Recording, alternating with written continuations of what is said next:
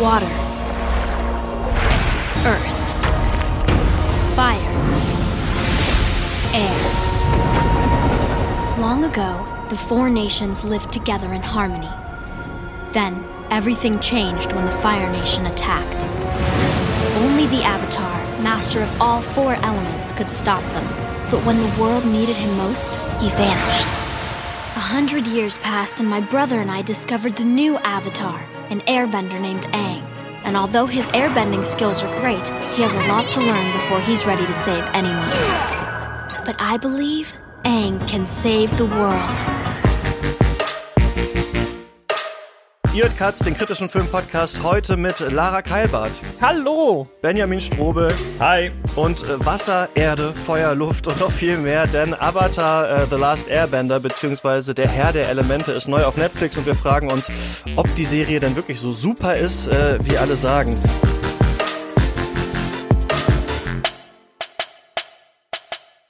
Lara, man wird ja als, ähm, im Deutschen heißt es Bändigerin, äh, geboren oder nicht, aber wenn das nicht so wäre und du dir ein Element aussuchen könntest, welches würdest du nehmen? Mm, Ich glaube Luft. Luft ist für mich irgendwie so mit am vielseitigsten. Also zumindest in der Serie wird es am vielseitigsten dargestellt. Du kannst damit alles eigentlich abwehren, ähm, ohne dass du irgendwie Probleme mit hast, während du als Feuerbändiger ähm, zum Beispiel, wenn dich jemand mit Kohle angreift und du mit Feuer abwehrst, dann wird die Kohle heiß und du verbrennst dich trotzdem.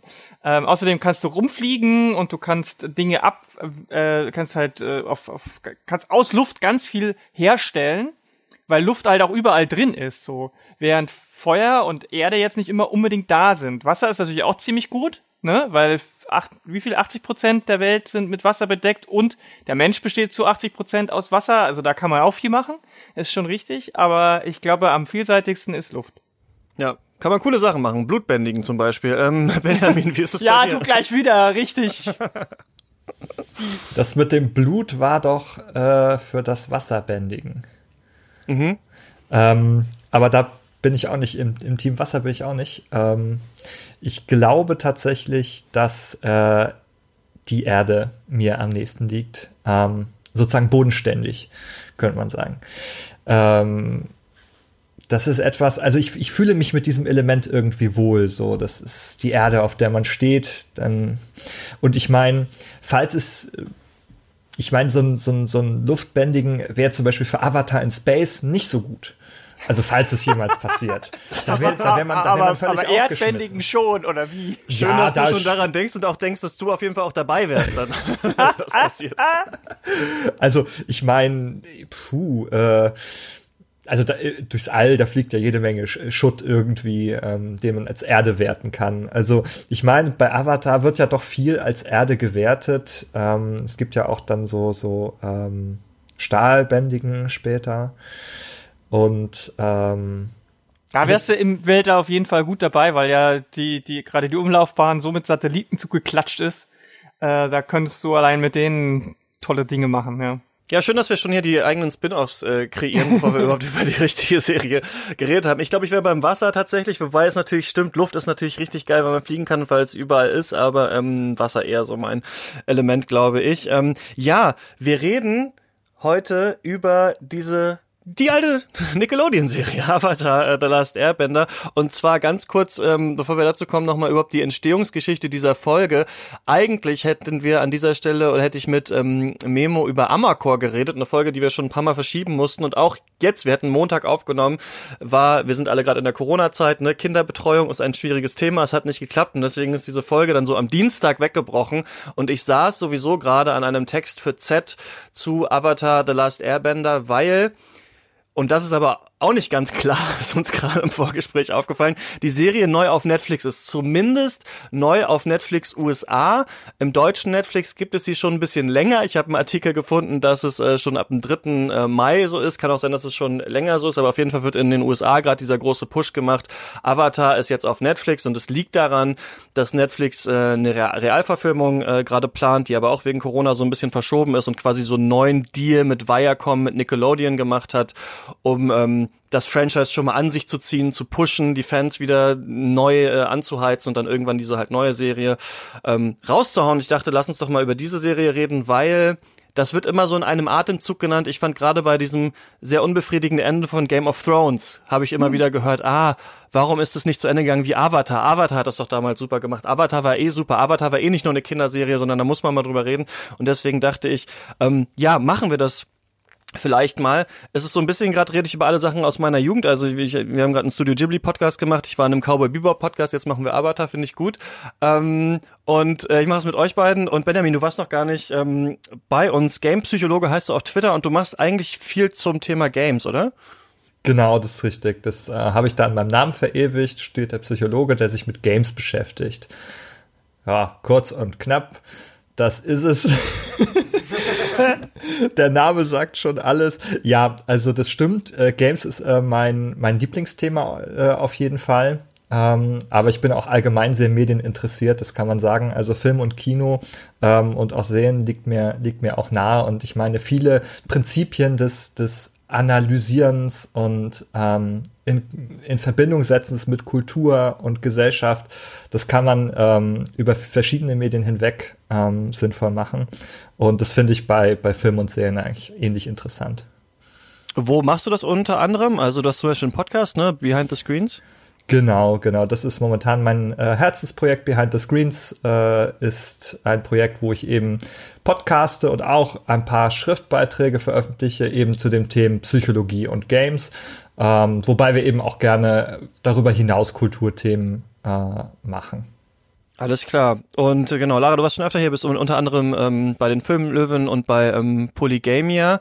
Wie mhm. ist ähm, gerade so das Corona, jetzt ist ja nicht mehr so ganz Lockdown-mäßig, Leben bei dir? Sind viele Aufträge irgendwie weggebrochen oder läuft so ganz gut? Läuft ganz gut, war okay. Also ich meine, manche Leute wollten dann mehr haben, weil sie jetzt gemerkt haben, dass wenn die Leute zu Hause sind, vielleicht auch mehr Bedarf da, da, da ist. Ähm, andere Sachen sind dann ein bisschen zurückgefahren, aber das ist im Großen und Ganzen eigentlich relativ gleich geblieben noch aktuell. Also ich bin da in, einem, in einer privilegierten Situation, dass ich vorher auch schon ziemlich viel von zu Hause gemacht habe mhm. und ähm, deswegen ist das ist das für mich ziemlich gut und ich muss mich auch zum Glück im Moment zum Glück um keine Kinder kümmern so. Das heißt, ich kann halt auch in Ruhe zu Hause arbeiten. Also ich bin da bin da wirklich sehr ähm, ja privilegiert, was das angeht und ist okay. Ich meine, natürlich geht's auch mir auf die Psyche so ein bisschen. Ne? Also ich meine, man merkt einfach, dass das ähm, den Leuten zusetzt und mir halt auch so ein bisschen das Nervenkostüm ist angespannt und so weiter. Aber es hält sich noch echt in Grenzen und ich bin eigentlich ganz zufrieden. Und was so die Produktion bei uns angeht, so ja, also muss man halt schauen. Ne? Also wenn Zeit ist, machen wir, machen wir Podcast-Folgen oder Texten und so weiter. Aber es ist natürlich auch nicht so einfach, weil eben andere Leute noch andere Verpflichtungen haben und äh, in manchen Bereichen jetzt auch gerade gar nicht so viel rausgekommen ist. Also gerade Film zum Beispiel ist ja super schwierig, ne? weil äh, Kino ist gerade nicht. Also muss man, muss man eben ausweichen auf so äh, Video on Demand und Streaming-Dienste. Ist, ist auf jeden Fall ähm, eine andere Situation. Ja, vielleicht noch ja, ein, total, ne? ja. äh, ein Wort zu Corona auch. Also tatsächlich haben wir äh, unsere letzte Podcast-Folge für Behind the Screens war auch zum Thema ähm, Corona und was für Arten von Spielen uns dabei helfen können. Ähm, und ich musste gerade nur dran denken, als du als du sagtest, Sarah, dass man jetzt ja auch, äh, äh, wenn man wenn man jetzt vielleicht zu Hause keine Verpflichtung hat, aber doch ist man irgendwie so in dieses ähm, in dieses Zuhause äh, ge, ge, gefesselt jetzt, äh, viel mehr als sonst. Es gibt da ja ganz bekannte Wahrnehmungsphänomene. Zum Beispiel weiß man ja, wenn man sich einen Fernseher kauft, dass der dann in den ersten Wochen nach Kauf kleiner wird zu Hause. ja, ähm, wenn man erstmal aufgestellt, erst wirkt er riesengroß und dann wird er immer kleiner mit jedem Tag, ähm, bis er dann so ein Minimum erreicht hat. Und ich finde, jetzt passiert das auch mit der Wohnung die Wohnung wird immer kleiner. Ähm, je länger man sich in ihr aufhält, desto mehr hat man das Gefühl, diese Wände kommen wirklich näher. Ähm, also so langsam, also jetzt ist schon eine Weile in der Pandemie, ähm, merke ich auch, dass es äh, mir doch ein bisschen ähm, langsam auf den Keks geht, muss ich sagen. Ja, und da kann ich noch sagen übrigens, wo ich gerade bin. Ich bin nämlich gerade in einer, auch in einer relativ kleinen Waldhütte in der sächsischen Schweiz. Denn als diese Folge äh, am Dienstag geplatzt ist, äh, war ich schon auf dem Weg in Urlaub. Ich habe ge ich hab gedacht, ach, Hotels sind ja zu, aber man kann ja noch so Airbnb-mäßig vielleicht mal, ich musste einfach mal raus. Denn ich war auch ewig in meiner Wohnung und dachte dann so, ich will mal irgendwo anders hin, mal ein bisschen wandern und so weiter. Aber ihr wisst es, das Leben als Freelancer, die Arbeit holt einen ein und deswegen ähm, Genau, sitze ich jetzt in der sächsischen Schweiz und rede über Avatar, freue mich aber sehr darüber. ja, also ich meine, es ist ja zum Glück so, dass wir ja in Deutschland nie den kompletten Lockdown hatten. Es gab ja keine Ausgangssperren oder sonst irgendwas. Es war ja sehr viel auf Freiwilligkeit. Deswegen ähm, ist es schon so, dass man sich halt selber irgendwie gucken und organisieren muss, dass es funktioniert. Ich war jetzt am letzten Wochenende auch äh, draußen im Wald am See und da kann man genügend Abstand halten und es war auch nicht überfüllt und so. Man muss halt schauen, dass man das, dass man da irgendwie selber äh, sich auch gut auf sich aufpasst. Und es geht halt natürlich nicht immer, das weiß ich, gerade wenn man eben nicht alleine wohnt. Ähm, und es ist bestimmt auch nicht so einfach, aber es ist jetzt auch nicht so, dass, dass man da dadurch sofort durchdreht. So. Und ich, also ich persönlich gehe ja sowieso nicht so häufig vor die Tür. Ich habe viel womit ich mich beschäftigen kann. Da baue ich halt ein bisschen Lego, lese hier, zock da. Also ähm, für mich ist es okay und äh, man muss halt mal schauen. Und jetzt habe ich äh, durch diesen Podcast nochmal in relativ kurzer Zeit die komplette erste Staffel von Avatar durchgeguckt, um äh, und das kann man halt dann auch machen. Ich finde es doch eine schöne Zeit, sich nochmal auf solche Serien irgendwie zurückzubesinnen, vielleicht so ein bisschen viel kurz Sachen, die man länger nicht ähm, geschaut hat. Ich hatte das nie gesehen, Avatar, also ich habe oder was heißt nie gesehen? Klar, ich habe auch mal eine Folge gesehen. Ich war auch als es als es ja vor so 15 Jahren rausgekommen, also da war ich so 16, da hat man natürlich auch noch immer ab und zu mal Fernsehen geguckt, ab und zu mal eine Folge erhascht. Ich fand das auch immer so ganz cool. Ich habe erst gar nicht richtig verstanden, was genau ist das eigentlich? Ist das eine Anime-Serie? Nee, sieht eigentlich gar nicht richtig aus wie ein Anime. Was haben die da eigentlich gemacht und so weiter? Und hatte schon so ein bisschen gemerkt, dass das irgendwie ganz interessant ist, aber war da nie so richtig drin. Habe das jetzt erst dann halt viel später irgendwie so mitbekommen. Die Serie ist in Deutschland 2006 äh, gelaufen, in den USA 2005 und wer, das ist so ein bisschen die Zeit, in der noch so Harry Potter und Herr der Ringe noch so der richtig heiße Scheiß auf jeden Fall waren. Das wusste damals auch Nickelodeon und hat dann so zwei ja, so Cartoon-Writer, ähm, Michael Dante, die Martino und Brian Konietzko quasi so beauftragt, eine Serie zu machen oder die haben sich freigenommen und gesagt, wir wollen irgendwie eine Serie machen, irgendwas, was mit Fantasy zu tun hat, hatten irgendwie so diese Idee, dass Leute sich mit den Elementen irgendwie äh, gegenseitig bekämpfen.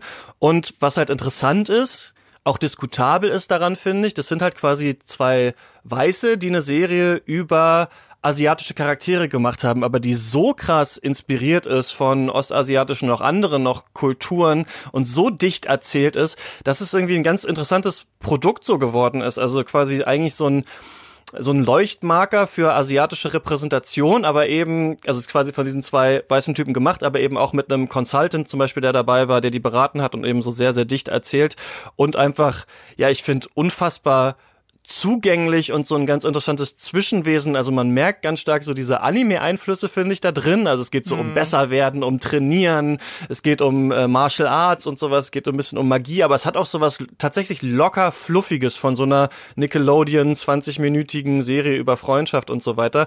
Ähm, wie seid ihr denn an diese Serie rangekommen? Wahrscheinlich im Fernsehen damals, oder? Ich kann ja mal anfangen.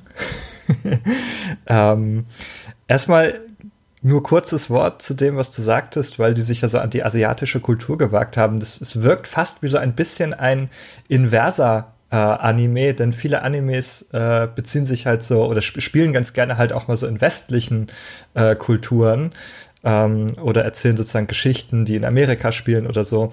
Äh, und hier ist es irgendwie mal so umgedreht, etwas, das man auch irgendwie gefühlt vorher selten gesehen hat, dass halt so quasi ein amerikanischer Cartoon ähm, irgendwie eine Geschichte erzählt, die so fernöstlich ähm, sehr stark inspiriert ist.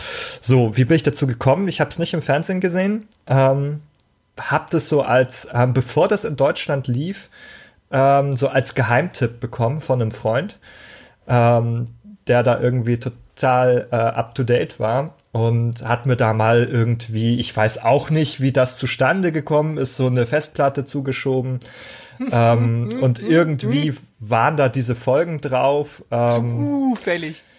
Ich glaube, die hatte er in Amerika gekauft. ähm, das war auf jeden Fall das, was er mir versichert hat. Ähm, jedenfalls so kam ich dazu und hatte diese Staffel und ich weiß noch, also ich glaube, das war so Ende meiner Schulzeit irgendwie und ich saß ähm, dann so in den Sommerferien so nachts mit meinem Laptop im Bett und habe diese Folgen gebinged. Da ich noch, also dieses ganze Gefühl, wie ich ähm, das so verschlungen habe. Ich habe das also an ein paar wenigen Abenden sozusagen äh, weggeguckt, diese, diese erste Staffel und dann bald die zweite, ähm, weil es einfach so äh, mich gefangen genommen hat und, und diese Geschichte so gut erzählt war, dass ich halt ähm, irgendwie immer weiter gucken wollte. Und das, obwohl ich zu dem Zeitpunkt ja eigentlich auch kein Kind mehr in dem Sinne war. Ich war wahrscheinlich, keine Ahnung, 17, 18, vielleicht 19. Das soll jetzt mal zurückrechnen. Machen wir lieber nicht. Ähm, ja. Also ich war tatsächlich, das war bei mir RTL 2, der sogenannte Anime-Nachmittag, so da, da, da, also Avatar lief, dann äh, war, ich glaube, das war auch die Zeit, wo noch Dragon Ball, aber auch schon Yu-Gi-Oh! und so weiter. Und da konnte man einfach immer gut weggucken. Ich war da schon ziemlich fasziniert davon. Allerdings ist, finde ich, weil du vorhin den Vergleich oder beziehungsweise den, den Bezug zu Game of Thrones gezogen hast, das verstehe ich überhaupt nicht. Das ist, äh, könnte nicht weiter voneinander entfernt sein in allen Bereichen. Aber ich glaube, warum es auch mir so gefallen hat, ist, weil ich mich an ganz stark an eine ganz andere, viel ältere Serie oder Filmreihe erinnert hat, die ich aber, die somit die erste Filmreihe war, die ich überhaupt ähm, so als richtiger Fan auch wahrgenommen habe, sag ich mal. Und das ist Star Wars. Ich finde es, dass die, die, die drei Staffeln sind ziemlich genau die drei Filme der Originaltrilogie. Es geht genau um die gleichen Dinge, mehr oder weniger.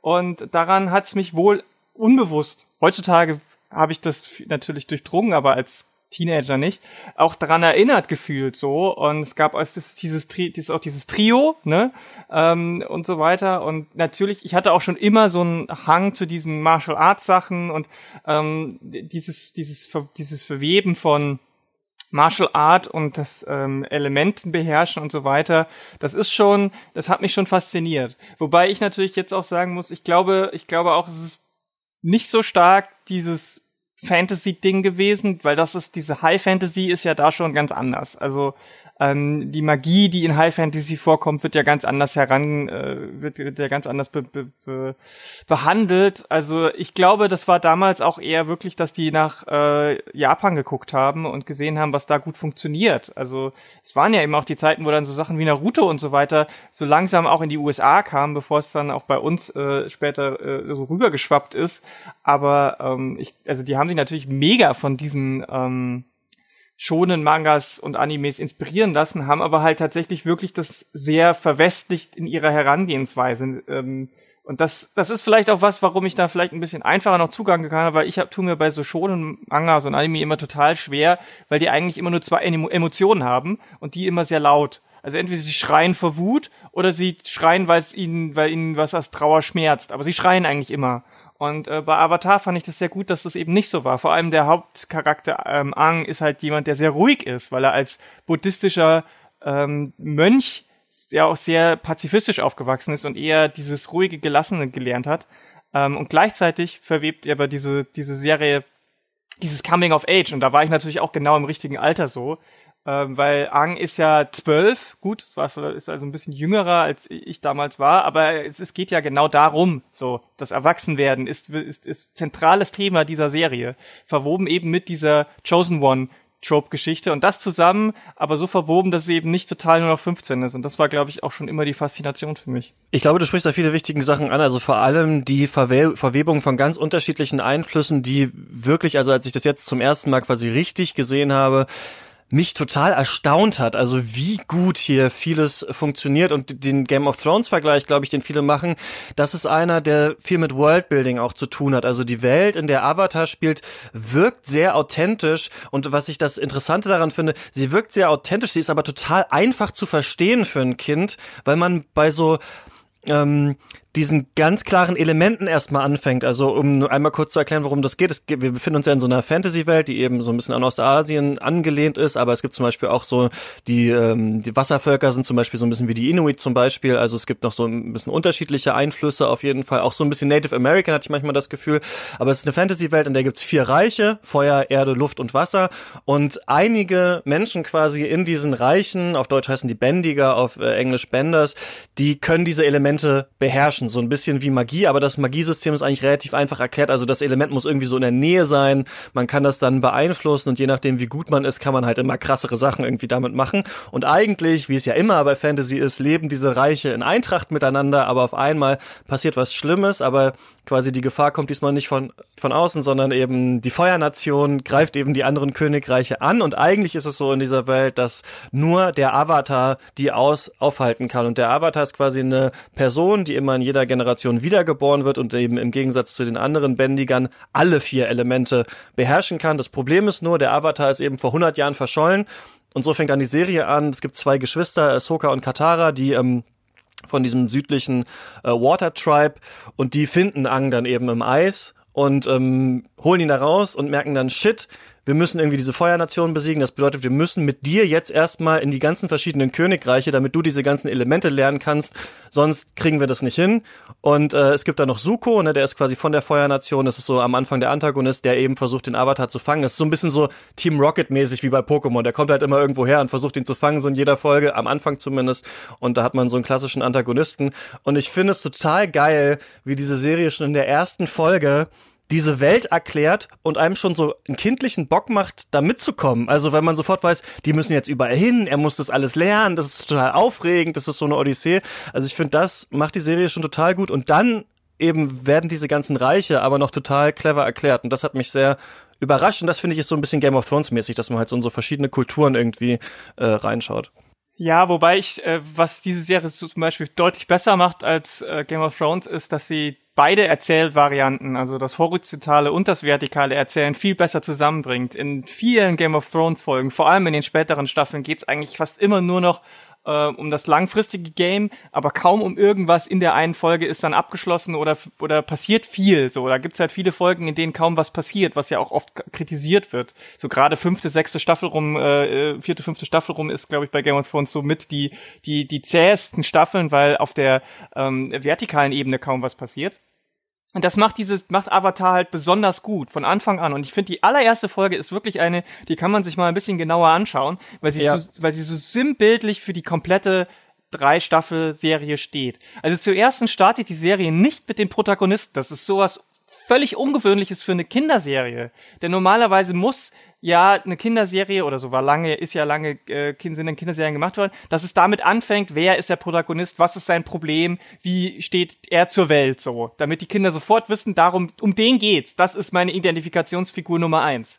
Passiert hier nicht. Die ersten, weiß ich nicht, fünf Minuten mindestens sieht man nur die zwei Geschwister, Kitara und Saka, wie sie miteinander interagieren. Aber allein an dieser Interaktion merkst du schon sofort, okay, ähm, er ist ein äh, ziemlich sexistisches Arschloch, aber er hat auch Gründe dafür, weil er der einzige halbwegs erwachsene, noch nicht ganz erwachsene, aber halbwegs irgendwie älter als fünf Jahre alt Mann in seiner in seinem Dorf ist, weil alle erwachsenen Männer in diesem Krieg sind. So, da, da, du hast sofort diese diese große dieses große Dimension. Okay, da da ist echt was, da ist echt was Schlimmes passiert irgendwie. Dann hast du sie, die ähm, sofort als Waterbender, als Wasserbändigerin etabliert wird, die versucht irgendwie zu helfen, die aber eben auch nicht perfekt ist, weil sie sich ähm, von ihrem Bruder auch sehr schnell irgendwie äh, immer aus der, aus der Fassung bringen lässt und so weiter. So hast du diese zwei sehr gegensätzlichen ähm, auch Weltanschauungen, Kitara mit dem Optimismus,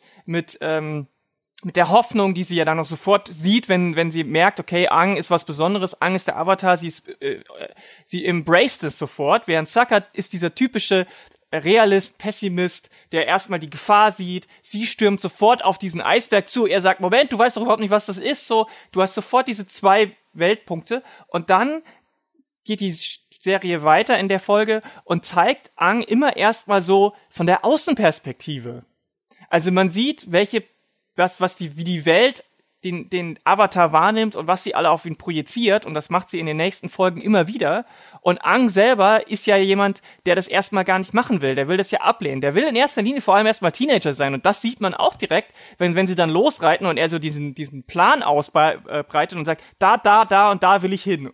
Und dann sagt er, naja, da möchte ich auf diesem Fisch reiten, da möchte ich diese, dieses Abenteuer erleben, da möchte ich diesen Spaß haben. Er möchte also erstmal Spaß haben und diese Rolle nicht annehmen. Und das passiert, das ist alles in der ersten Folge und das ist echt faszinierend, wie das in diese Folge gepackt wird in 20 Minuten und trotzdem nie irgendwie so total offensichtlich, nie so total in die Fresse, sondern so verwoben wird, dass Kinder daran auch Spaß haben. Das ist, glaube ich, das, was diese, dieses Besondere dieser, dieser Serie ausmacht da muss ich ganz, will ich ganz kurz dazu sagen, auch die, die, ähm, also die, die, die, Charaktere fangen schon in, mit einer Geschichte an, ne? Also die, wie du, mm, wie du sagst, genau. die Männer sind schon im Krieg zum Beispiel. Katara sagt direkt, ähm, dass die Mutter gestorben ist oder seit, seitdem meine Mutter gestorben ist, behandelst du mich wie Scheiße oder irgendwie sowas. So, dann ist Ang eingefroren und wir wissen nicht warum und wir sehen auch schon Suko, ne? Diesen quasi Antagonisten am Anfang, der mit seinem Onkel ja unterwegs ist, um den Avatar zu finden. Und das erste, was er sagt, ist, finally. So, also man sieht schon so, er, er sucht schon lange auch diesen Avatar aus irgendwelchen Gründen. Genau. So, und das finde ich total cool, dass sich die, ist ja bei Star Wars so ähnlich, das fängt ja auch direkt da mit diesen äh, Plänen zum Todesstern an, die irgendwie Darth Vader ja. bekommen will. Das ist halt immer stark, so einen Einstieg zu wählen und nicht, wie es heute leider viele Kinderfilme machen, ist, dass man dann erstmal genau, wie du es halt beschrieben hast, ewig sehen würde, wie ist Aang eigentlich ausgebildet worden und wie ist er da hingekommen, weil dadurch bleibt es natürlich spannend. Aber dadurch haben auch alle so eine Historie und es hat auch so eine Trauer, weil alle haben eigentlich auch sehr viel verloren. Also alle unsere Charaktere, die wir sehen, sind eigentlich schon sehr gebeutelt vom Leben und das finde ich ist auch un also fast traumatisiert muss man ja sagen, sind die ja alle. Das ist eigentlich für eine Kinderserie ja. sehr untypisch finde ich auch. Ja. Mhm. Also ich finde das auch total spannend und vor allem sehr gut gemacht. Ähm, nämlich die Idee, dass du halt schon eine reichhaltige Welt hast, in der schon Dinge passiert sind, aber du machst jetzt nicht erstmal die Episode, in der alles erklärt wird. Das ist furchtbar. Ähm, sondern man, man kann das so nach und nach entdecken und man kann das in diesen, in diesen Folgen, zum Beispiel des Krieges, äh, die, die sich auswirken auf die Figuren halt schon beobachten, ohne dass es einem jetzt so ins Gesicht direkt erklärt wird. Und je weiter das fortschreitet, desto mehr vertieft sich das, desto mehr ähm, breitet sich das aus, sozusagen, was im Hintergrund ausgelegt ist. Und das ist einfach auch eine sehr schöne, also erzählerisch schöne Weise, sozusagen diese Welt zu erleben ähm, indem man sie das Gefühl hat, sie auch so über diese Abenteuer mit zu entdecken. Ähm, was natürlich aber auch nur möglich ist, wenn, wenn sie auch schon im Hintergrund ausgelegt ist. Also wenn man auch schon äh, ein ein Konflikt und eine Geschichte hat, die sich, die sich dort bewegt haben. Und ich will einmal ganz kurz nochmal auf dieses Nation-Konzept eingehen. Ähm, das ähm, irgendwas knistert hier.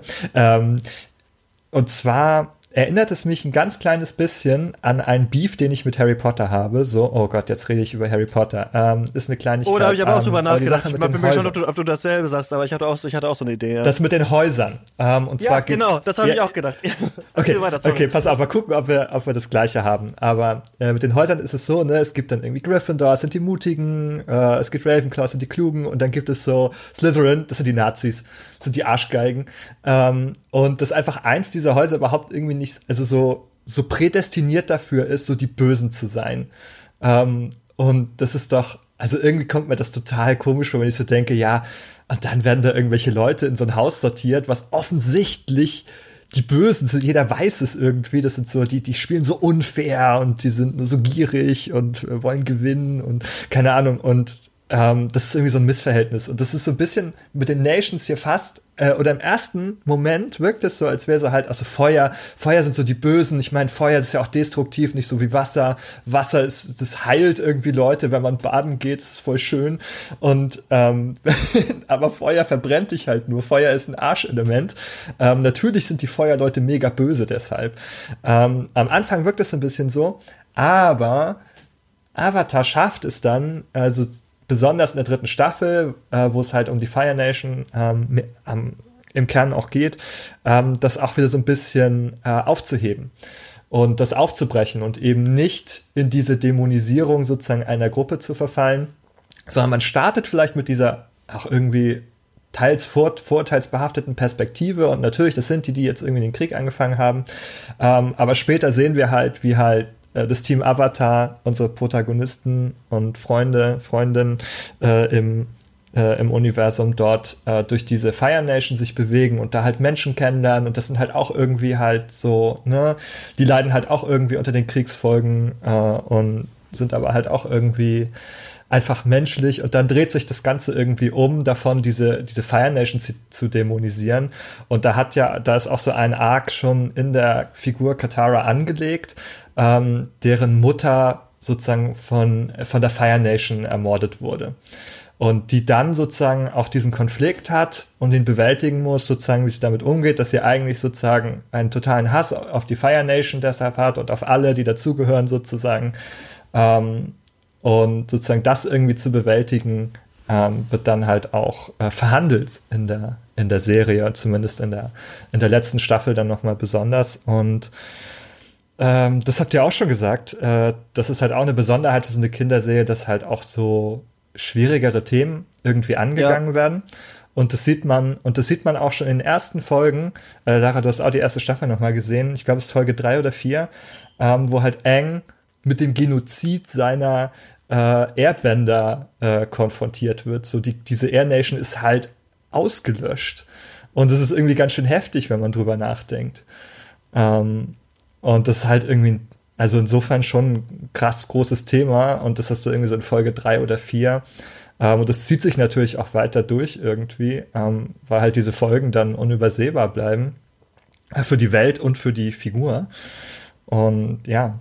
Und jetzt sag mal einmal, Christian, war es der gleiche Gedanke, den du hattest? Äh, ja, genau. Ach so, übrigens, äh, mein, um das einmal zu sagen, dieses Hütteninternet ist so mittelmäßig, deswegen manchmal hören wir uns gegenseitig nur so halb nicht. Das sollte im Schnitt wahrscheinlich dann aber einigermaßen äh, gehen. Ja, das war genau derselbe Gedanke, den ich hatte. Also mit Sicherheit wird auch das Hauskonzept bei Harry Potter irgendwo auch nochmal dekonstruiert am Ende oder sowas, aber es ist schon so, dass es ja eine ganz seltsame Aufteilung ist. Ne? Das sind die Mutigen, dann gibt's Hufflepuff, das sind irgendwie so die Dummen oder so, weiß ich, dann die Ravenclaw, die Schlauen und Slytherin sind die Bösen. Und da muss man wirklich sagen, das ist, finde ich, eine eine der ganz großen Leistungen von Avatar ist, wie diffizil diese verschiedenen Reiche ausgestaltet sind. Also ich finde, das fängt erstmal damit an, dass du ja diese verschiedenen Bending Techniken hast, die ja unterschiedlichen asiatischen Kampfsportarten nachempfunden sind. Also dass zum Beispiel Wasser ist eher so Tai Chi, weil das eher so im Fluss ist und zum Beispiel dieses Erdbändigen ist so eine bestimmte Unterart des Kung Fu, wo es viel so um äh, Erdung und sowas auch tatsächlich geht. Also allein diese ganze Idee finde ich super. Auch die Action-Szenen, geil und clever gemacht. Also es ist nicht so ein seltsames Magiesystem, wo man gar nicht versteht, was los ist, sondern man versteht immer, okay, der schmeißt gerade einen Stein, der, der weht den Stein weg. Also das ist immer relativ klar und relativ clever auch gemacht. Plus, das zieht sich ja dann irgendwann so weit, dass auch diese verschiedenen Kampfsportarten auch verschiedene Philosophien befolgen, die Ang lernen muss, ne? Also wo vielleicht Erde so ein bisschen Achtsamkeit ist, auf die Umwelt hören, ist Feuer dann eher so was leidenschaftlicheres und sowas Wasser eher so im Fluss bleiben und sowas. Da sind bestimmt auch richtige tatsächliche asiatische Philosophien so richtig mit eingeflossen. Plus dann das nächste, das wie die Städte aufgebaut sind. Ne? Also das hat so was Walter Mörs-mäßiges, finde ich. So die, Ei also die Wasserbänder sind dann natürlich so am Eis und haben dann so große Eistore, die sie hoch und runter ziehen und Iglus, die sie selber bauen. Die Feuernation ist quasi schon industrialisiert und ist imperialistisch. Also das finde ich total interessant auch, diesen Gedanken. Und gleichzeitig wird das aber nie so klischeehaft gezeigt, die sind nicht alle gleich. Ne? Also manche in der Erdnation sind halt unterjocht, andere leben in so einem totalitären Staat mit so einer Schattenregierung, der irgendwie den Leuten verheimlicht, dass es den Krieg gibt. Also diese Mischung aus Worldbuilding, den unterschiedlichen Nationen plus unterschiedlichen Philosophien, die da dranhängen, und dann aber noch so ein Verständnis, dass man den verschiedenen Charakteren entgegenbringt. Das halte ich für relativ erstaunlich für eine Kinderserie. Also ich fand das ganz ähm, beeindruckend und gleichzeitig eben aber auch toll, dass es relativ einfach zu verstehen ist. Klar, die können Earthbending, also sind es halt auch Minenarbeiter oder sowas. Das rafft man auch irgendwie sofort. Das ist jetzt nichts, wo man ewig lange irgendwelche Lore lesen muss, bis man versteht, was da, was da los ist, ja. Mhm. Ich glaube, das funktioniert auch gut, weil das halt eben diese, so eine interne Logik folgt. Also du hast halt, also das mit den Minenarbeitern ist ein gutes Beispiel.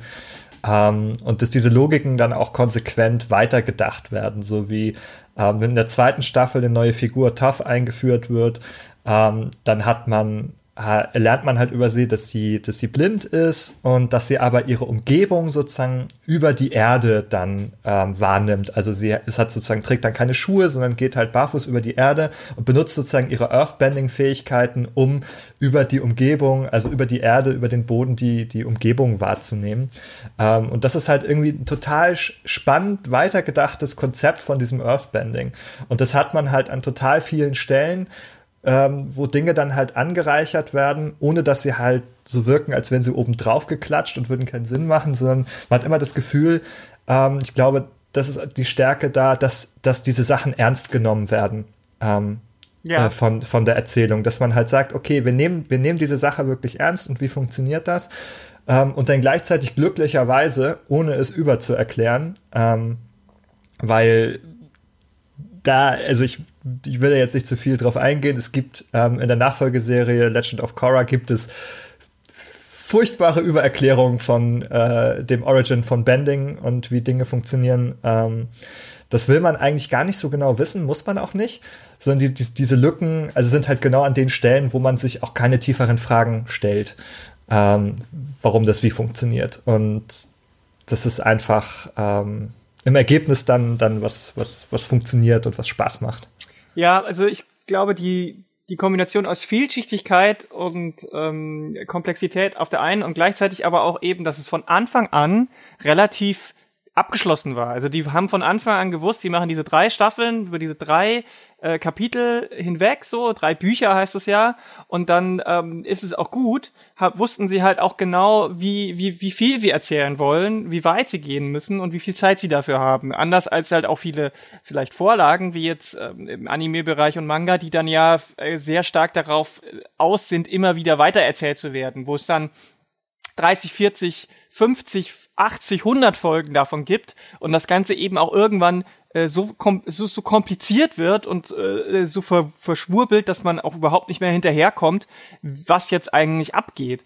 Ähm, und gleichzeitig finde ich aber, dass es an die, dieses Konzept merkt man, dass, weil sofort in der ersten Staffel klar wird, dass äh, auch die Feuernation eben nicht unbedingt das ist, was was äh, was was viele, also es ist eben nicht dieses typische Slytherin, weil sofort in der ersten Staffel schon der Grundstein dafür gelegt wird, dass Suko eben nicht der ultimative Böse ist, der dann später irgendwann äh, diesen Redemption Arc aus dem Nichts bekommt, sondern er kämpft ja gegen diesen einen äh, äh, Commander zum Beispiel und er lässt ihn am Leben. So zum Beispiel. Oder er rettet Leute, die irgendwie aus dem Boot runterfallen würden. Also er, er, da ist dieser, dieser Konflikt schon angelegt in ihm selber, äh, den er später hat. Also dieser typische Darth Vader Quatsch quasi. Ja, wobei, also Suko ähm, ist sowieso auch also meine persönliche absolute Lieblingsfigur und meiner Meinung nach der eigentliche Protagonist dieser, dieser Serie. Ähm, und es ist total krass, wie er so als Villain zwar eingeführt wird, aber du hast es gerade beschrieben, wie er so lauter heldenhafte Sachen eigentlich tut. Also er rettet Leute und oder er verschont sie und äh, tötet die jetzt nicht einfach so. Also er hat halt all das, was man von dem, von dem Villain erwarten würde, passiert dann häufig gar nicht. Ähm, aber er ist halt irgendwie so trotzdem so ein bisschen so ein, so ein conflicted Brad und er ist irgendwie furchtbar und er ist maulig und, und er hat seine, einerseits seine, seine Teenage-Angst und dann halt äh, den, den Vater-Konflikt. Der Vater hat ihn äh, ver verbannt und ähm, er, er muss seine Ehre wiederherstellen. Ähm, und das ist nur möglich, indem er den Avatar fängt. Und eigentlich hat er gar kein Beef mit dem Avatar, sondern das ist eigentlich nur so ein, ein Device irgendwie für ihn, ähm, um seine Ehre wiederherzustellen, um vom Vater akzeptiert zu werden. Ja, ja, genau. Also kommt auch später in der Folge, wird er wird direkt konfrontiert mit der Frage, warum er eigentlich so wütend ist immer und er sagt, er ist wütend auf sich selbst. Aber also er ist schon ein Antagonist, er ist nicht der Protagonist, das ist für mich schon ziemlich deutlich, aber er, er, er hat halt, ich, ich finde halt auch, das ist die Stärke. Ne, ne, die Stärke einer Serie, einer Geschichte hängt auch ganz stark mit dem Charakter des Antagonisten zusammen. Und ähm, deswegen ist diese Serie auch so erfolgreich, weil der Antagonist, der für viele, für viele, ähm, für viele Folgen eigentlich nur Suko ist, ähm, ist halt von Anfang an auch eben nicht nur als dieses ultimative Böse angelegt. Und das wird ja dann nochmal deutlich komplexer, wenn dann seine, was ist das, seine Schwester? Hinzukommt und mhm. dann eben noch seinen Vater. Und das sind eben auch drei verschiedene Blickwinkel. Und ich finde, das macht diese Serie so gut. Sie bietet sehr viele Perspektiven auf gewisse Dinge. Und du hast vorhin schon gesagt, zum Beispiel, ähm, dass die verschiedenen Bändiger-Typen und äh, so weiter sich auch mit so äh, mit verschiedenen Philosophien zusammenhängen. Das, also es ist ja eindeutig, das, das zieht sich ganz, ganz stark aus dem Daoismus. Der Daoismus ist genau das der sagt, es gibt diese Elemente, die miteinander immer in Konflikt stehen, aber durch diesen Konflikt eben auch eine Balance ähm, hervorrufen. Also das ist, äh, das ist, ist, ist schon, ist so eine religiös-philosophische Herangehensweise an das Ganze. Das haben die sich ja nicht ausgedacht. Und ähm, das halt mit diesen Kampfstilen zu vermi vermischen, ist halt auch nichts, was die sich ausgedacht haben. Das ist natürlich auch was, was, was in der in der ähm, südostasiatischen Kultur natürlich eng verwoben ist mit mit diesen Überzeugungen. Und dass sie das halt so hinübergebracht haben, auch in diesen, in diesen, äh, diesen Kontext einer westlichen Serie, ähm, ohne dass das zu oberflächlich bleibt, finde ich ganz interessant, weil natürlich, also wenn zum Beispiel dann ähm, Ang Erdbändigen lernen soll von Toffa, äh, von Toff, äh, dann erklärt sie ihm auch, du musst so sein wie Stein. Und sie ist so dieses, dieses harte und äh, er ist ja als Luftbändiger genau das Gegenteil. Er ist weich und fluide und die ganze Zeit äh, locker drauf und äh, Stein ist hart und du musst halt auch so werden wie Stein und so weiter. Also diese Herangehensweisen ähm, sind schon sind schon echt echt spannend und gut umgesetzt und in den meisten Fällen auch ziemlich gut umgesetzt. Ich meine, die Figur von Toff, ähm, die ja wirklich auch, oder im Englischen ja auch Tough, äh, wirklich ein, ein entsprechender Name ist, Tough, hart, ne? die ist schon komplex, die hat auch einige Schwächen, finde ich, weil die Serie ist jetzt auch nicht perfekt in, in allem, was sie tut. Ähm, aber für mich ist Taf halt so mit die, einer der spannendsten Charakter, während ich, weil du meintest, irgendwie für dich ist Suko am, am, am interessantesten. Ich finde, seine, sein Weg ist halt so ziemlich eindeutig und sehr uninteressant in dem Sinne von dem, was, ähm, was so passieren kann, so.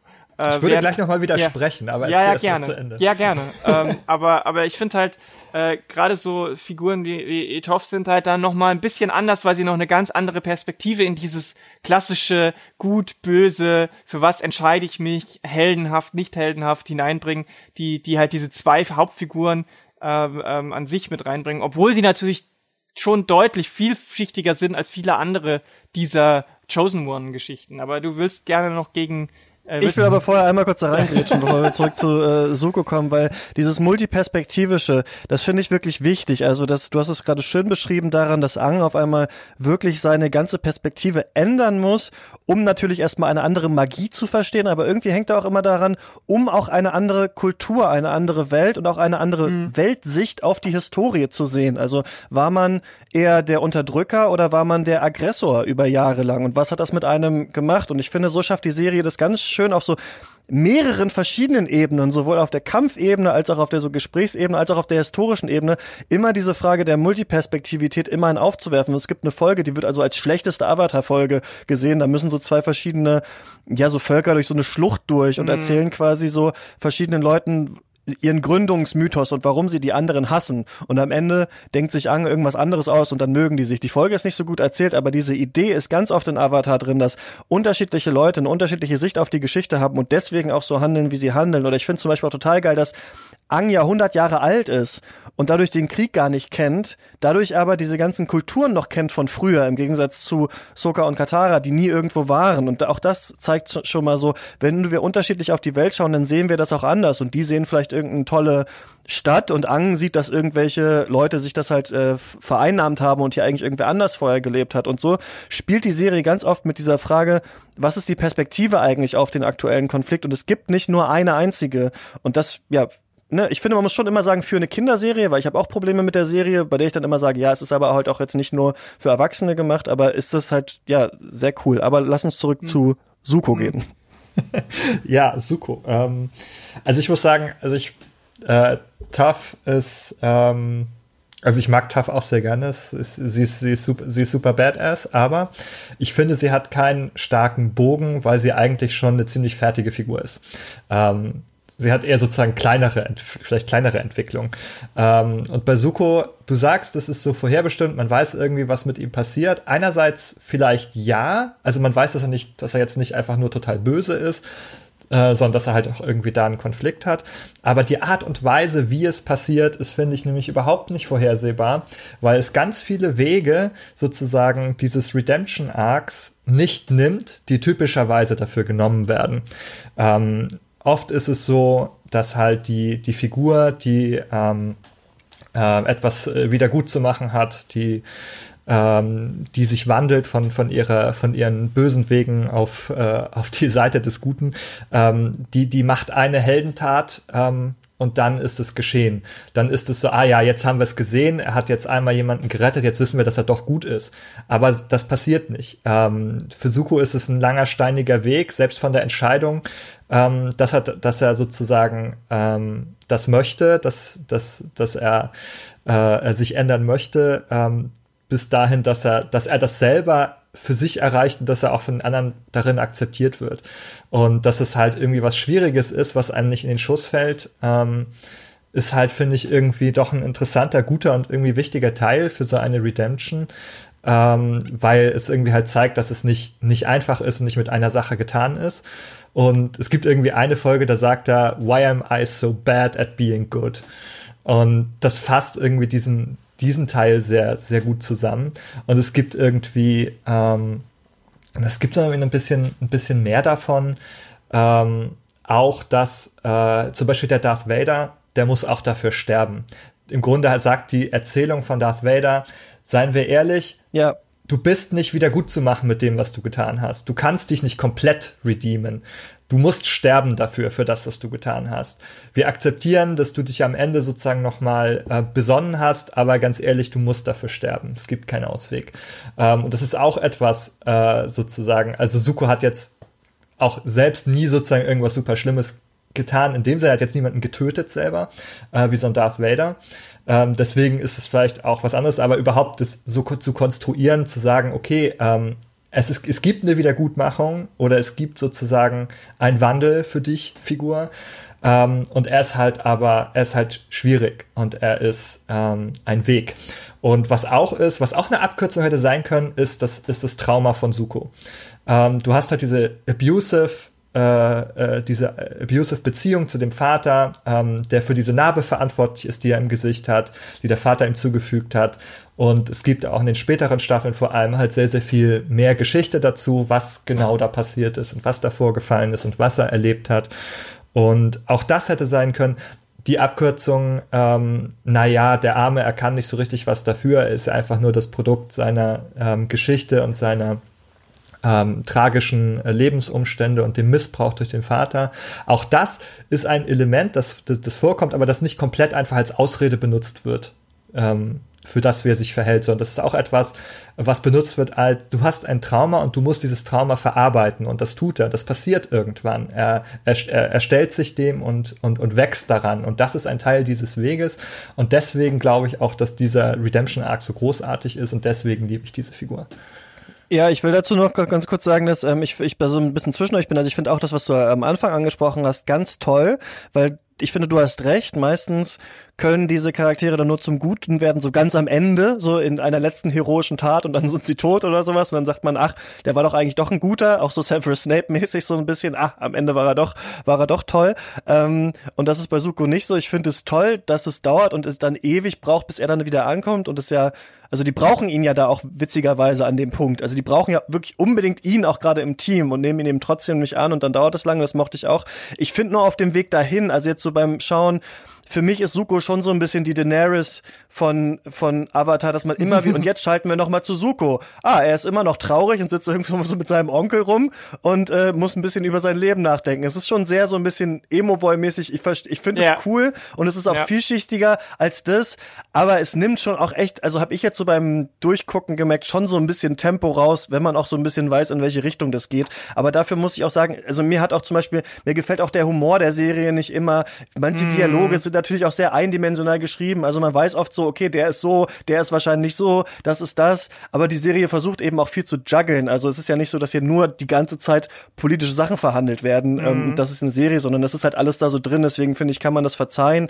Ich kann mir trotzdem vorstellen, dass nicht alle, die das jetzt zum ersten Mal gucken, das vielleicht lieben werden. Also man muss auch schon eben Lust auf eine Kinderserie haben. Aber ja, ich weiß ich auf jeden Fall, was Lara vielleicht meint mit Suzuko, kann auch ein bisschen nerven. Ich fand es auch ein bisschen anstrengend, so diese ganze Sache. Ja, man darf natürlich auch nicht vergessen, die Serie ist äh, 15 Jahre alt. Und äh, zu dem Zeitpunkt war ja auch zum Beispiel Emo sehr in.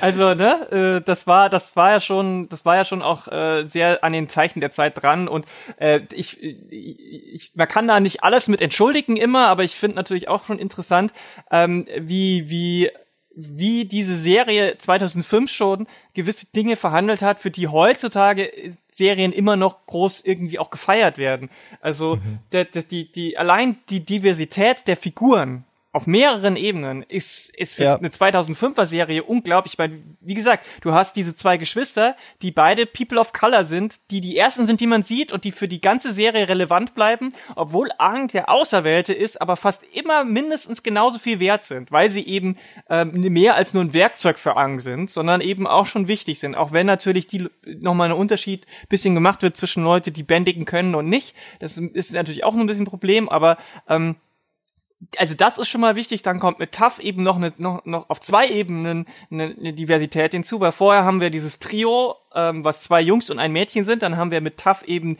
die Geschlechterparität auf jeden Fall mit drin und das Thema Behinderung. Wie gut das Thema Behinderung jetzt behandelt wird, ist wirklich diskutabel in vielen Sichten, gerade wenn es um den Humor der Serie geht, ist es noch sehr stark dieses Self-Deprecating, also dieses Selbst als äh, Punkt des Witzes hinstellen über diese, über die Sehbehinderung von Tuff wird halt schon sehr, sehr oft immer wieder der gleiche Witz gemacht, ohne dass irgendwie die Charaktere anscheinend was daraus lernen, so richtig. Äh, lange Zeit zumindest.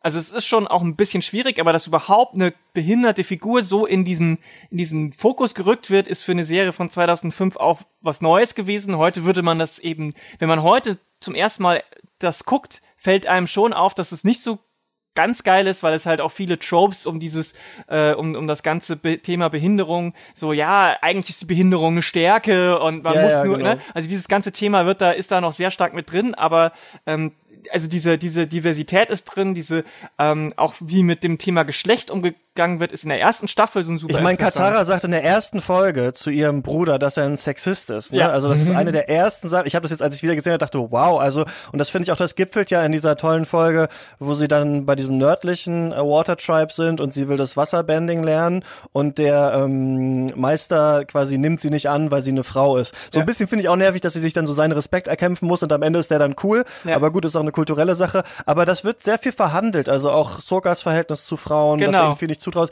Natürlich auch jetzt nicht auf dem höchsten intellektuellen Niveau, aber für ein Kind, das das sieht, Genau. ist es halt super empowernd an vielen Stellen. Man denkt sich so, wow, das ist kenne ich so nicht aus Serien, die ich äh, vorher gesehen habe, dass das tatsächlich thematisiert wird, dass auch Charakteren zugestanden wird, dass sie sexistische Ansichten haben und die auch ändern können zum Beispiel. So, das Genau. finde ich also für kleine Ja. Jungs echt eine coole Serie. Ja.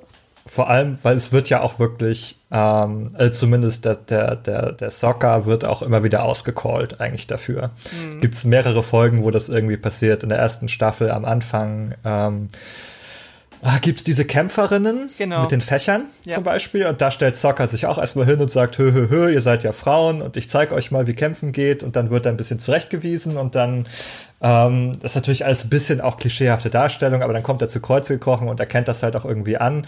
Zumindest wird halt irgendwie deutlich, dass ähm, die, die Vorstellungen, die er hatte, jetzt irgendwie Quatsch waren und dass er das dann auch einsieht. Ähm, das würde man, vielleicht würde man das heute irgendwie noch anders oder sensibler machen, aber vom Ding her, die Message ist, ist irgendwie da. Ähm, und von daher ist zumindest, sieht man zumindest irgendwie so einen, einen gutmütigen, positiven Umgang oder den Versuch damit sozusagen irgendwie das zu adressieren. Ja, und später kommt ja dann auch nochmal das Thema Gender noch ein bisschen rein mit der Figur von Smellaby, die ja Teil dieses Widerstands ist und ähm, die anscheinend wird in der Serie nie so genannt, aber die ja wohl ein äh, Transcharakter ist. Ähm, und da ist ja auch Suko schon wieder derjenige, der sich so ein bisschen daran, äh, nee, Saka derjenige, der sich daran äh, reibt so und auch zurechtgewiesen wird. Auch das würde man heute wahrscheinlich anders machen, hoffentlich. Aber auch das ist für eine Serie von 2005 auch interessant, dass das da drin ist, auch wenn natürlich diese Figur jetzt nie so groß war wie jetzt vielleicht äh, äh, Tough.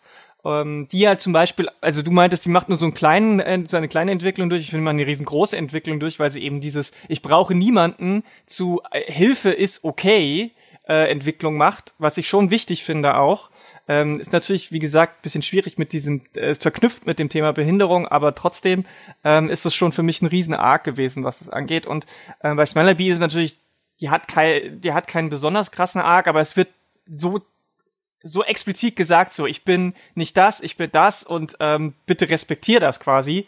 Ähm, das finde ich, das finde ich äh, für eine für eine Kinderserie aus der aus der Zeit auch ziemlich gut und spannend, muss ich sagen. Also auch da Ja. noch mal eine Ebene mehr an Diversität, äh, die andere Serien in der Zeit vielleicht nicht hatten und vielleicht auch das als Punkt, weil wäre so die Ausgangsfrage, warum ist die so gut, warum kommt die so gut an, warum ist die heute noch so, äh, wird die noch so gefeiert, weil sie selbst aus heutigen Standpunkt immer noch ziemlich viel richtig macht. Ja, ich will eine Folge einfach noch, weil ich es nicht vergessen will, erwähnen.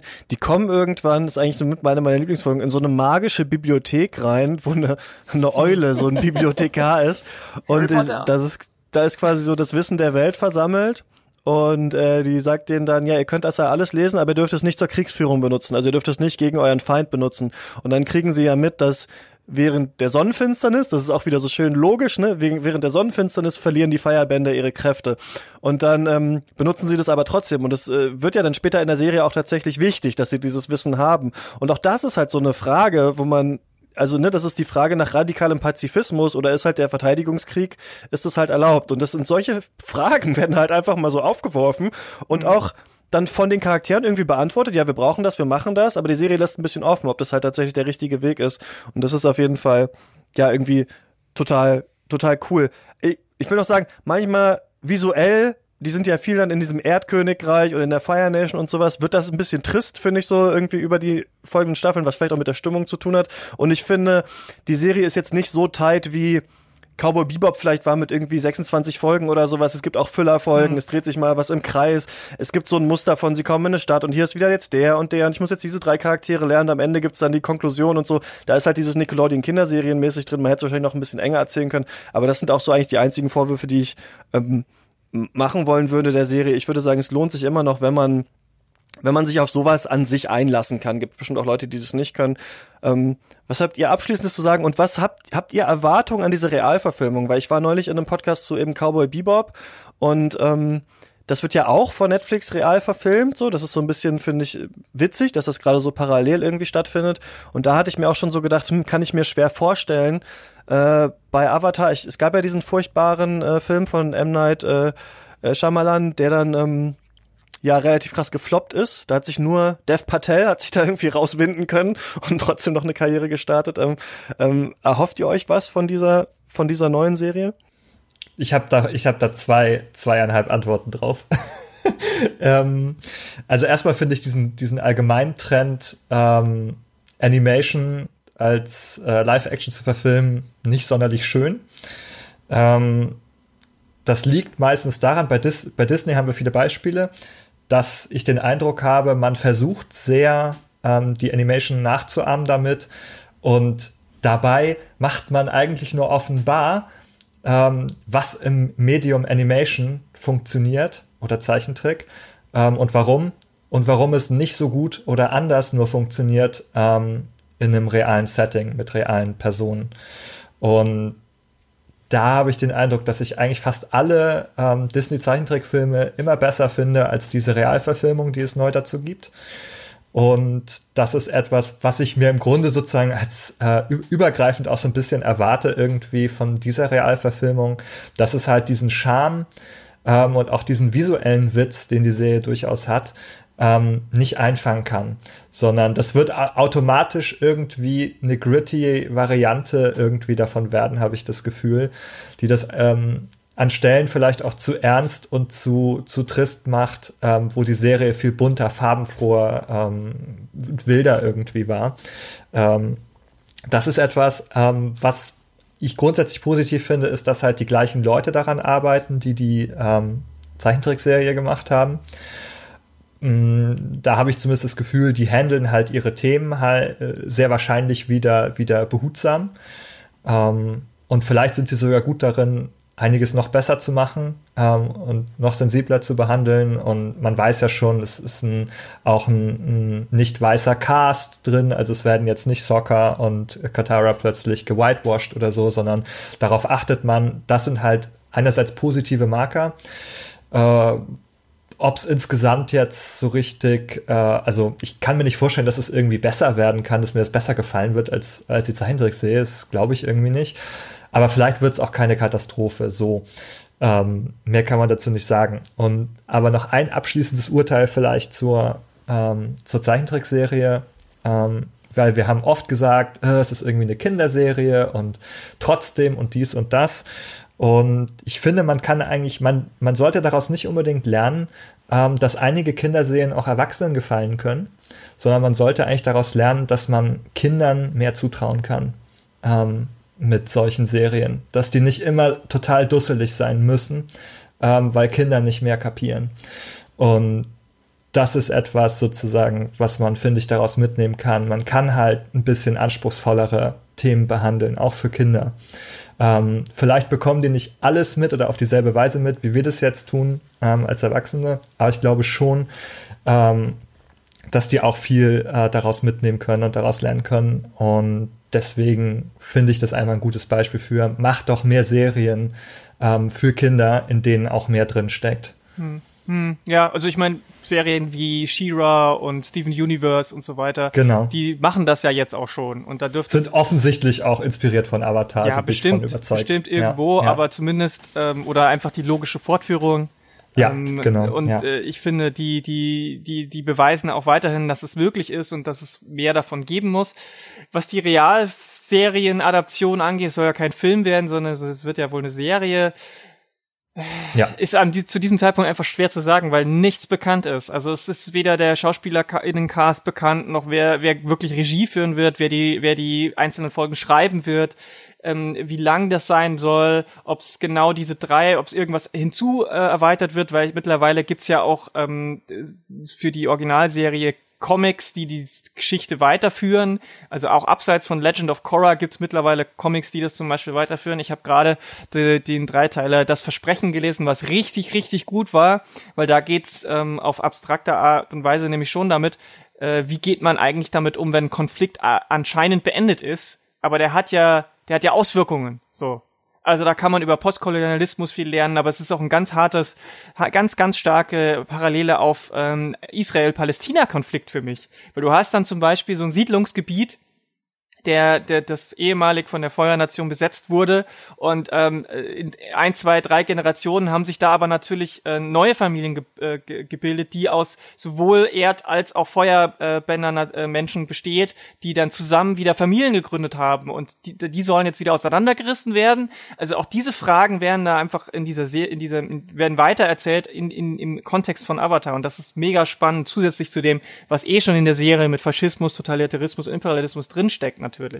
Ähm, und ich weiß nicht, wie weit da die äh, Realserienadaption geht, weil wenn sie einfach nur eins zu eins die Animationsserie kopiert, ist es für mich halt schon irgendwie auch, äh, naja, so eine, so eine, so ein Scheitern an sich selbst, weil an der Figur von Ang wird ja auch sehr stark mit dem Thema Nostalgie, Tradition und dem Festhalten an Altem und dem Ablehnen von Veränderung ähm, diskutiert so. Ang will ja, will ja, dass sich nichts verändert, will ja die Welt von früher zurück, die er kennt.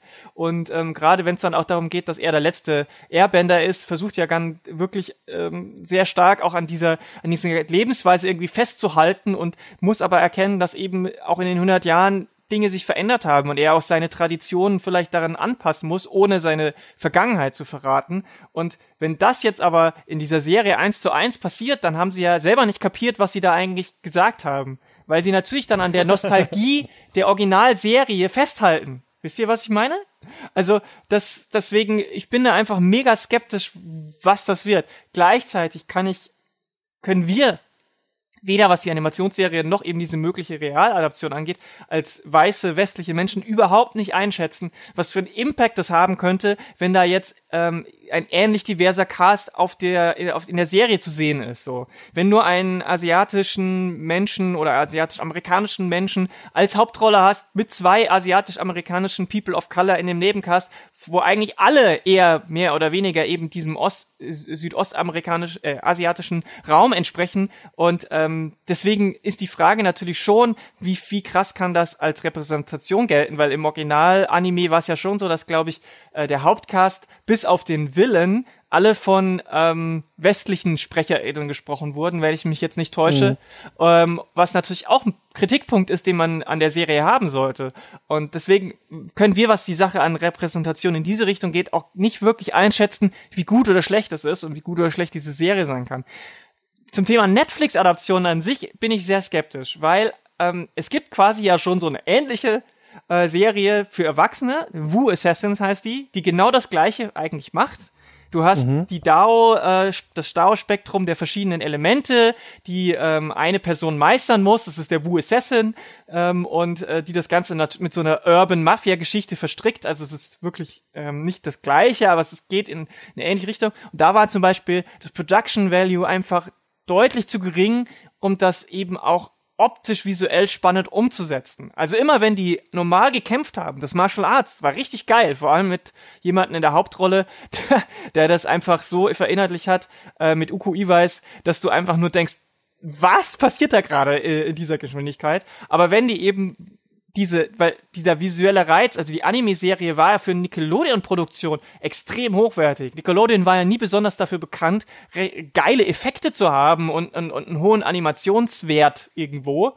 Und das war Avatar auf jeden Fall. Die hatten auch ein deutlich höheres Produktionsbudget. Und wenn Netflix sich ähnlich mehr reinbuttert, als es sonst für ihre Serienadaption macht, dann sehe ich einfach auch visueller Ebene schon das Ganze sehr kritisch, weil ich glaube, dann sehen diese äh, Feuer und Wind und so äh, Animationen einfach nicht gut aus und das macht dann auch einfach keinen Spaß. Also ich habe sehr viel Vorbehalte, aber es ist zu dem jetzigen Zeitpunkt auch einfach sehr schwer absehbar. Ja, du hast es eigentlich gut zusammengefasst, was ich auch gesagt hätte. Ich sehe das visuell auch gar nicht, dass das äh, gut möglich ist und ähm, könnte natürlich auch für eine neue Generation ganz cool sein. Aber allein, dass die aus diesem fliegenden äh, auf Appa da rumfliegen, ich sehe das, ich sehe das nicht irgendwie, dass das bei Netflix ja. gut klappt. Aber wir werden das, äh, wir werden das ja dann äh, wahrscheinlich sehen, wobei es durch Corona jetzt noch ein bisschen verschoben ist und die Macher haben schon gesagt, wir sind sehr, wir sind eh schon sehr, sehr weit hinter dem Zeitplan gewesen. Also ähm, mal schauen, mal schauen, äh, wie das so weitergeht. Ja, Avatar The Last Airbender ist eventuell neu auf Netflix oder schon ganz lange da. Das habe ich nicht so ganz rausgefunden. Aber ihr könnt es auf jeden Fall euch jetzt äh, anschauen und natürlich schreiben, ähm, was ihr dazu sagt. Und ich gehe mit der Frage raus, ähm, ich habe schon wieder vergessen, euch darauf vorzubereiten. Was ist denn das letzte andere Gute, was ihr gesehen habt? Habt ihr da was? Ähm, ich würde, also es ist nicht das allerletzte, was ich jetzt wirklich gerade so Gutes gesehen habe vielleicht, aber es ist einfach super passend an dieser Stelle ähm, The Dragon Prince zu erwähnen. Mm. Ähm, weil da auch einige Writerinnen und Writer irgend, äh, dran gearbeitet haben, die auch an Avatar gearbeitet haben. Ähm, auch einige Sprecher dabei sind und es allgemein ein bisschen Avatar-Vibes versprüht, aber halt auch eine eigene andere Fantasy-Welt und Geschichte ist, mhm. ähm, die mir sehr gut gefallen hat, die auch einen diversen Cast hat, die coole Figuren hat. Ähm, die jetzt mittlerweile auch schon drei Staffeln, glaube ich, mhm. hat, ähm, die auch ein paar Schwächen hat, aber die mir insgesamt sehr, sehr gut gefällt. Und wenn ihr halt irgendwie Avatar mögt oder ähm, solche Fantasy-Welten mögt, äh, dann glaube ich, ist Dragon Prince auch irgendwie etwas, etwas sehr Schönes, dass man irgendwie äh, weiter gucken kann, äh, wenn man solche Sachen mag. Mhm. Ja, kann ich, kann ich erstmal nur zustimmen. Das letzte, was ich gesehen habe, was mich begeistert habe, ist was völlig anderes. Äh, Tales from the Loop heißt das. Ist eine äh, Amazon Prime Produktion. Relativ ah, sag mal, ich habe da ähm, das rezensiert für Z, aber da waren nur drei Folgen verfügbar, glaube ich. Deswegen konnte ich damals nur drei Folgen gucken. Ich fand's mhm. stimmungsvoll, aber auch ein bisschen, ja, auch ein bisschen lahm, muss ich sagen. Ja, also ich bin begeistert. Ich find's großartig. Ich finde, es ist eine der besten Science-Fiction-Serien der letzten zehn Jahre und äh, macht genau alles das, was ich äh, lange vermisst habe über Science Fiction, gerade weil es eben ein Slow Burn ist und kein kein so äh, Wegbinge-Ding. Also man soll auch nicht mehr als ein, maximal zwei Folgen am Stück gucken. Das soll alles äh, ruhig wirken.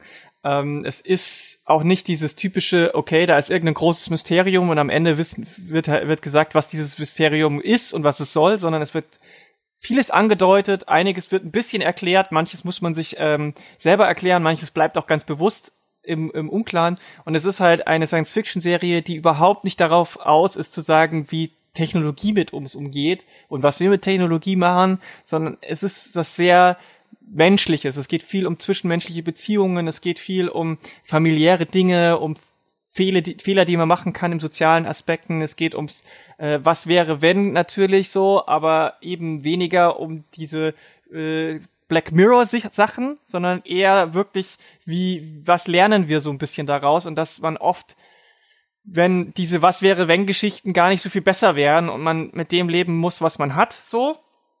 Und gleichzeitig gibt's noch eine ganz große Metapher ähm, auf, auf die Gesamtgesellschaft.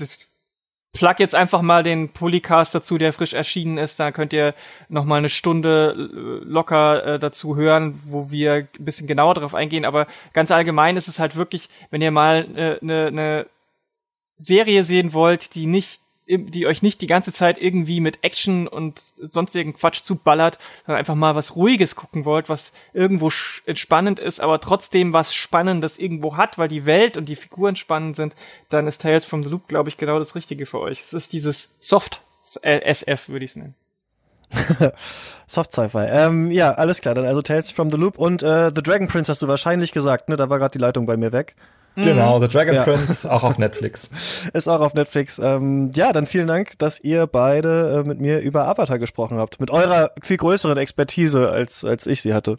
Sehr gern. Danke für die Einladung. Es hat Spaß gemacht. Und man findet euch natürlich äh, auf Twitter at LaraK und at äh, Gamepsychologe und wir hören uns nächste Woche wieder. äh, da sprechen wir über Donnie Darko. Ähm, bis dahin, viel Spaß, nicht im Kino, aber beim Stream. Ciao. Tschüss. Tschüss.